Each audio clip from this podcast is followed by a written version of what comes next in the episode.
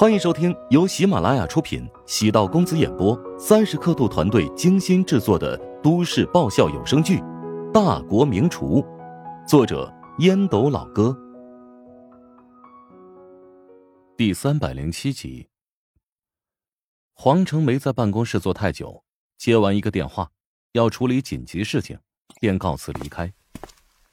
从黄成的背影看到了决绝，乔治可以确定。皇城和姚燕之间没有什么特别的故事。以皇城的年龄和阅历，还不至于因为感情做出冲动的行为。他或许只是将此事当成是一个导火索，用来与皇爵乃至皇家断绝关系的理由和借口。皇城是地地道道的凤凰男，小时候家里的情况比较困难，三个孩子，两男一女，作为老大。他被父母重点培养，成了改革开放第一批大学生。凭借出众的人品，黄成得到黄觉的爱慕。在黄觉的主动追求下，自由恋爱，步入婚姻殿堂。结婚前几年，黄觉对黄成的家庭倒也是照顾，经常让黄成接济父母还有弟妹。等到黄觉生完小孩，他跟变了个人似的。不仅不允许黄成继续往家里寄钱，而且还逼他跟家里断绝关系。黄觉一脉是黄氏家族的分支。尽管黄觉父母的能力不算特别强，但黄成还是借助与黄觉的婚姻关系，在事业上平步青云。如果当时黄成拒绝黄觉的要求，家庭不仅会出现波动，前程事业也会受到影响。当时脑子一热，他便跟老家断绝了往来，以至于父亲去世只是匆匆望了一眼，母亲去世更是没有陪在身边，与弟弟和妹妹的矛盾便由此而来。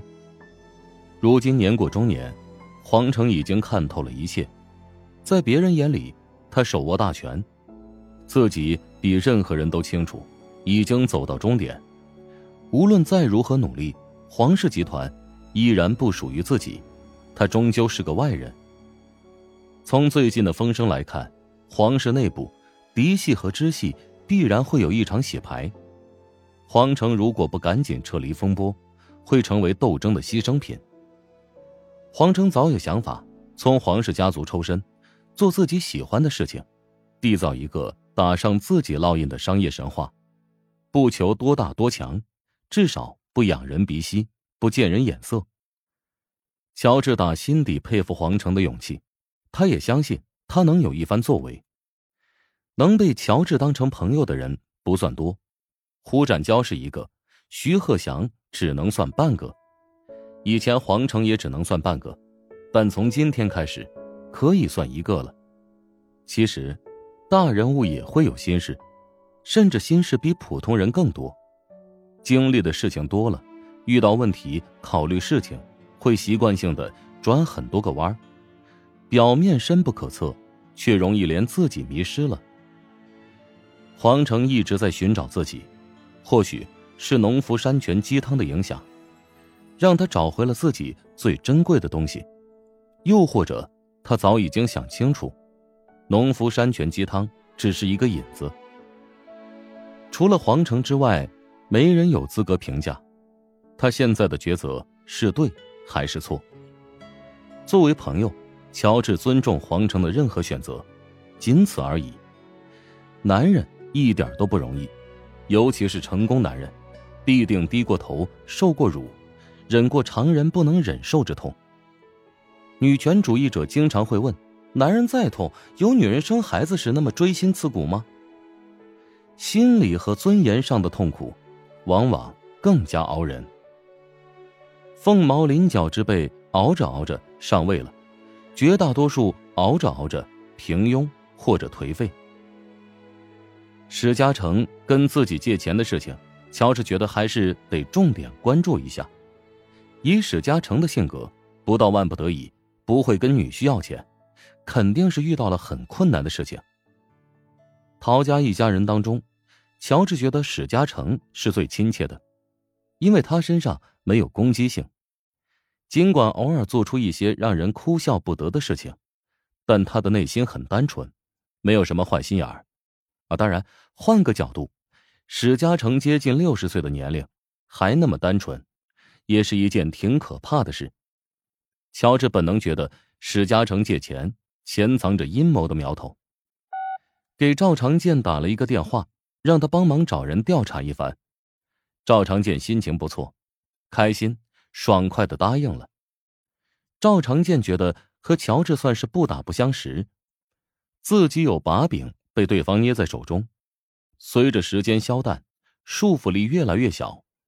过个一年半载，乔治手中的那些证据，就算拿到有关部门，绝对不会受理。从目前的局面来看，自己肯定是赚了，不用投资一分钱，便可以洗白自己。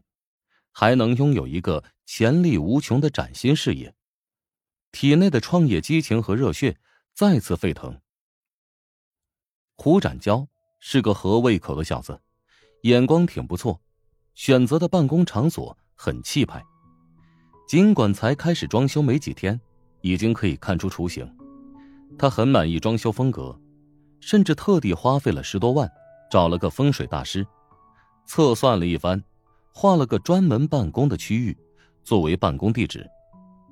胡展娇对此嗤之以鼻，跟乔治抱怨一阵。乔治安抚了几句，心里觉得赵长健是个挺讲究的人，便劝胡展娇满足赵长健的需求。反正胡展娇也不在乎这些，风水相术也是华夏传统文化之一。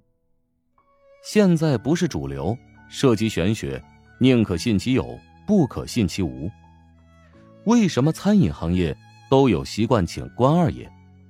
有时候并非一定要神仙显灵，更多的是为了心理上的安慰。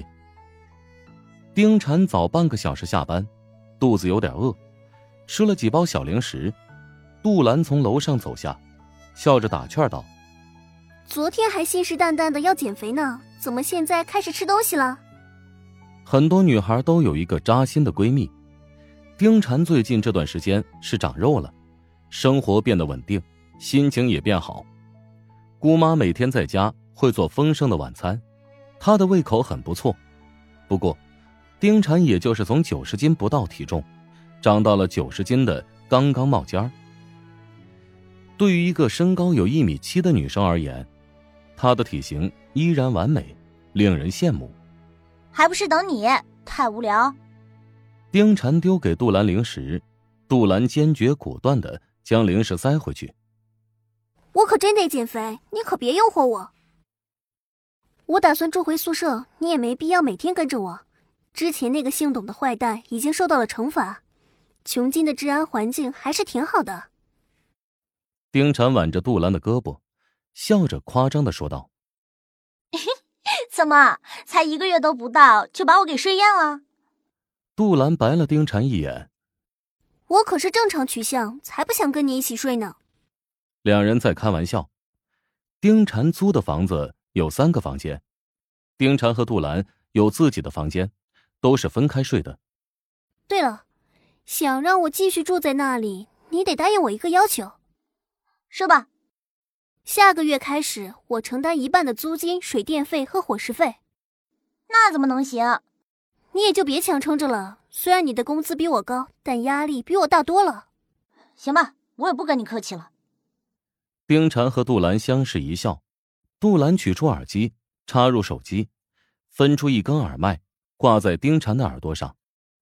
两人谈笑间走入小区。小区建于十五年前，已经很破旧。物业费很低，因此雇佣的人员很少。除了保安亭有个年近七十的保安之外，还有两个保安分白班和夜班，在小区巡视。从保安亭到他们租赁的那栋楼，有一段很黑的路，昏暗的街灯忽明忽暗，甚至还有电流滋滋的声音，很容易让人联想起恐怖电影里的可怕情节。这小区实在是太破旧了，灯坏了有好久，竟然还没有修好。杜兰觉得丁婵挽住自己的胳膊紧了紧，丁婵打了个寒噤，叹气道：“我姑妈听小区的人讨论过，有个十五岁的小女孩从八楼直接摔下来，当时死亡的位置就在这个附近。你神经病吧？天这么黑，你跟我说这个？逗你玩呢，是不是特别刺激？本集播讲完毕，感谢您的收听。如果喜欢本书，请订阅并关注主播。喜马拉雅铁三角将为你带来更多精彩内容。